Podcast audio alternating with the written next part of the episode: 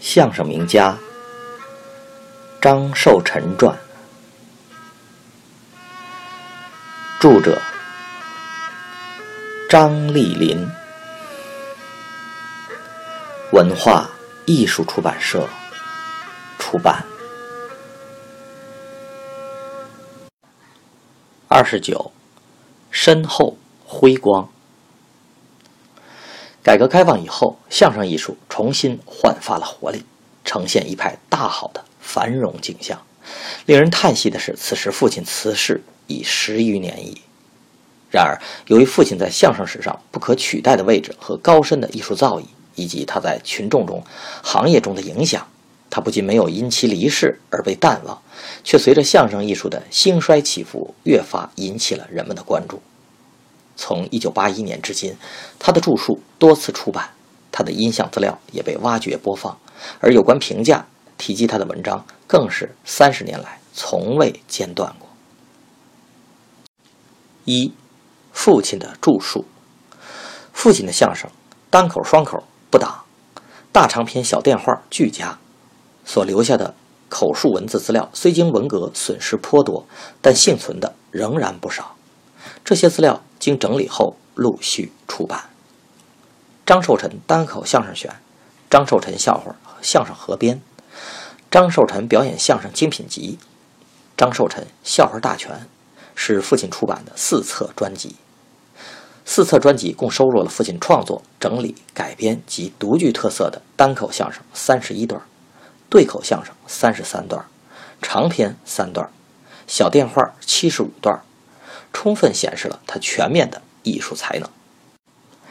在以上四册专辑的基础上，张寿臣等著为署名的《单口相声传统作品选》插图本，以及《中国传统相声大全》《中国相声精粹》《中国传统相声小段汇集》等书，均收录了父亲的节目。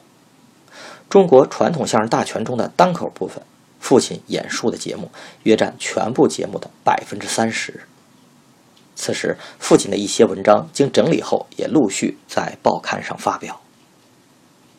二，父亲的音像。一九八二年七月，父亲的声音在沉寂十余年后又出现在观众之中。天津广播电台以张寿臣、常宝坤、苏文茂三代相声演员为题，播放了父亲演述的单口相声《贼说话》。随之，中央广播电台播放了父亲演述的单口相声《三进士》等节目。由于政策的宽松，父亲于上世纪三十年代在胜利等唱片公司录制的老唱片《开州场》《地理图》《寿比南山》等节目在天津广播电台播出。一些六十年代录制的节目，如《剃头》《小神仙》《小淘气儿》《读祭文》《天王庙》《偷斧子》。吃螃蟹等也在电台播出，而以上的这些节目在建国后是很少播放，甚至是没有播放过的。新世纪到来之后，父亲演述的单口相声《巧嘴媒婆》和《三进士》由中国音像出版社录为盒式带和 CD 盘出版发行。令人感到惊喜的是，父亲刘氏的唯一影像资料由天津电影制片厂拍摄的单口相声《贼说话》。历经文革劫难后，在纪念相声百年之时被找到后，并由河北、天津等电视台播出。三，有关父亲的文章。一九八零年一月复刊不久的《天津演唱》及《曲艺》《艺术世界》等专门刊登曲艺类的刊物，即刊登了介绍张寿臣的文章。自此以后，有关父亲的文章接连不断的出现在各类报刊上。有一类作文章是作者谈及与相声有关的事情，或一集往事时提到了张寿臣，字数虽不多，但可看出作者对张寿臣相声的喜爱和熟悉。如邓云香教授在《金姑诗情》一文中，一集和谢国珍教授聊天时写道：“解放后，谢老在南开史学系教书，常去听张寿臣说单口相声，常。”同我说起张寿臣的相声，的确不错，不俗，故事都有依据，说老年间的事儿，不是信口开河，有听头，使我也常常想起张寿臣说相声的慢条斯理那股劲儿。又如吴小如教授在曲艺舞台上的京剧演唱一文中谈及小梨园时说：“压轴或为荣建臣的单弦儿，或为张寿臣、陶香如的相声。陶后改侯奕臣为捧哏者，最后则以老艺人周蛤蟆充数。不久，张寿臣改说单口相声了。”京剧表演艺术家袁世海在他的自传《艺海生涯》中回忆他在南京献艺遇见父亲的情节时，也谈了他对张寿臣相声的钦佩之情。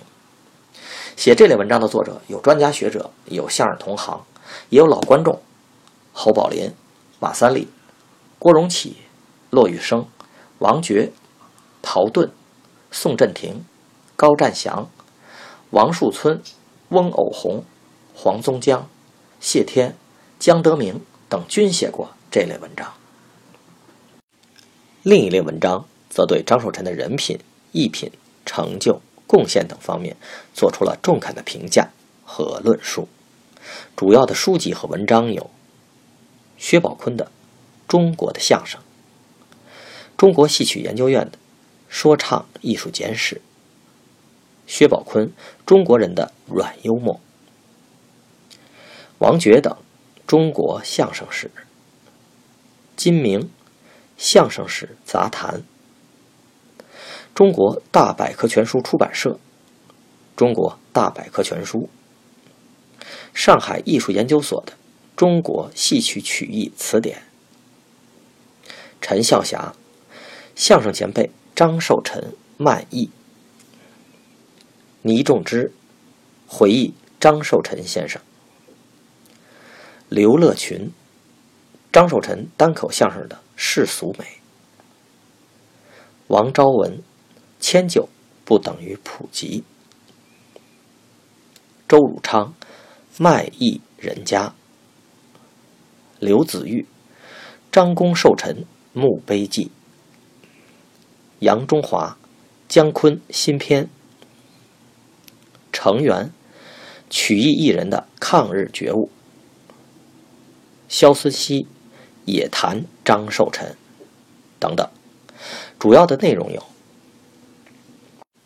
继焦德海、李德阳而起，成为承前启后一代大师的是张寿臣。他敏于思考，善于学习，饱尝生活沧桑，谙熟世态炎凉，因此他的思想深沉，眼光锐利，自觉地把相声当作讽刺战斗的武器。他的作品深入浅出。厚积薄发，极其充分又极其含蓄地触及了生活的本质，成为这一时期世俗生活的生动画卷，为相声贡献了堪入文学之林的一批名篇。可以说，今天流传下来的传统单口相声，大都经过了他的筛选、生发和锤炼，成为他艺术成就和艺术风格的代表。他的相声艺术，特别是他的单口相声，至今也是后人公认的高峰。他不愧是相声史上继往开来的大师。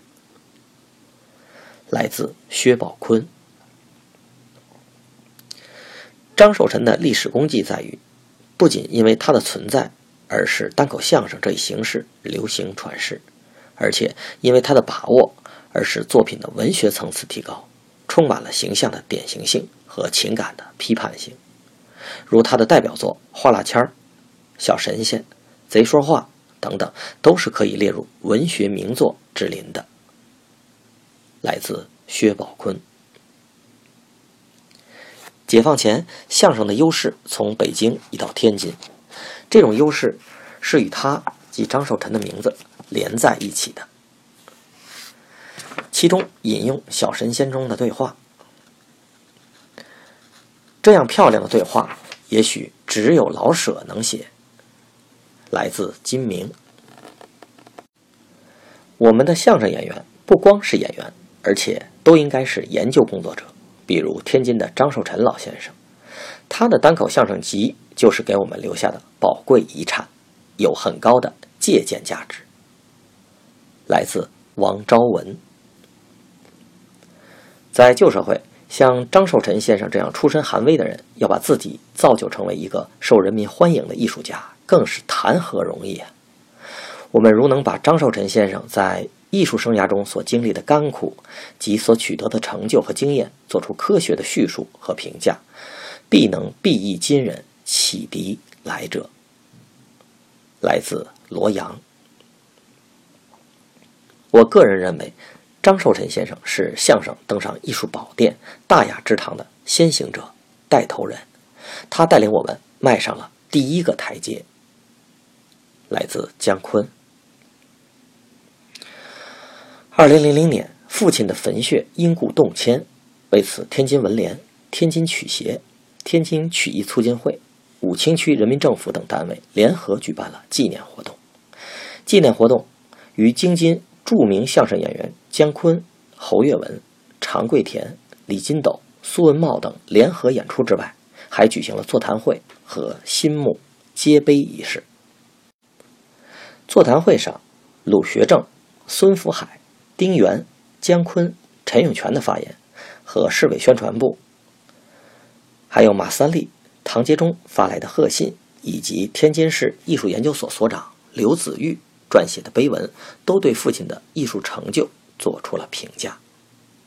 刘子玉撰写的碑文则以“相声之魂”的碑额和“公广集博采，匠心独运，嬉笑怒骂皆成包袱”，比凡曹俗礼成雅俗共赏之千古绝笑。凡市井百态、世故人情，公娓娓道来，活灵活现，入木三分，只可与文学大师比肩。其讽刺时弊、敌逐杨清之作，深受爱国将领吉鸿昌、张学良诸君嘉许。民国二十五年九月，公效万人迷故事于金门小梨园传递，系以相声任杂耍大咒之第二人也。事实。工艺炉火纯青，无出其右者，有相声大王之称。晚年以传授技艺为主，所传均不二法门，故桃李不言，下自成蹊。匹夫而为百世师，一言而为天下法。其弟子常宝坤、刘宝瑞、朱向臣辈，皆相声大家。这些碑文当中的文字。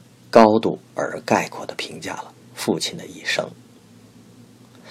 二零零零年十一月，父亲离世三十二年之后，在一片哀思和怀念之中安息了。然而，研究张寿臣相声，研究张寿臣相声同文学、文化、民俗等方面的工作不会终止。张寿臣留给后世的相声及他对相声的贡献和影响，将使他。获得永生。全书完。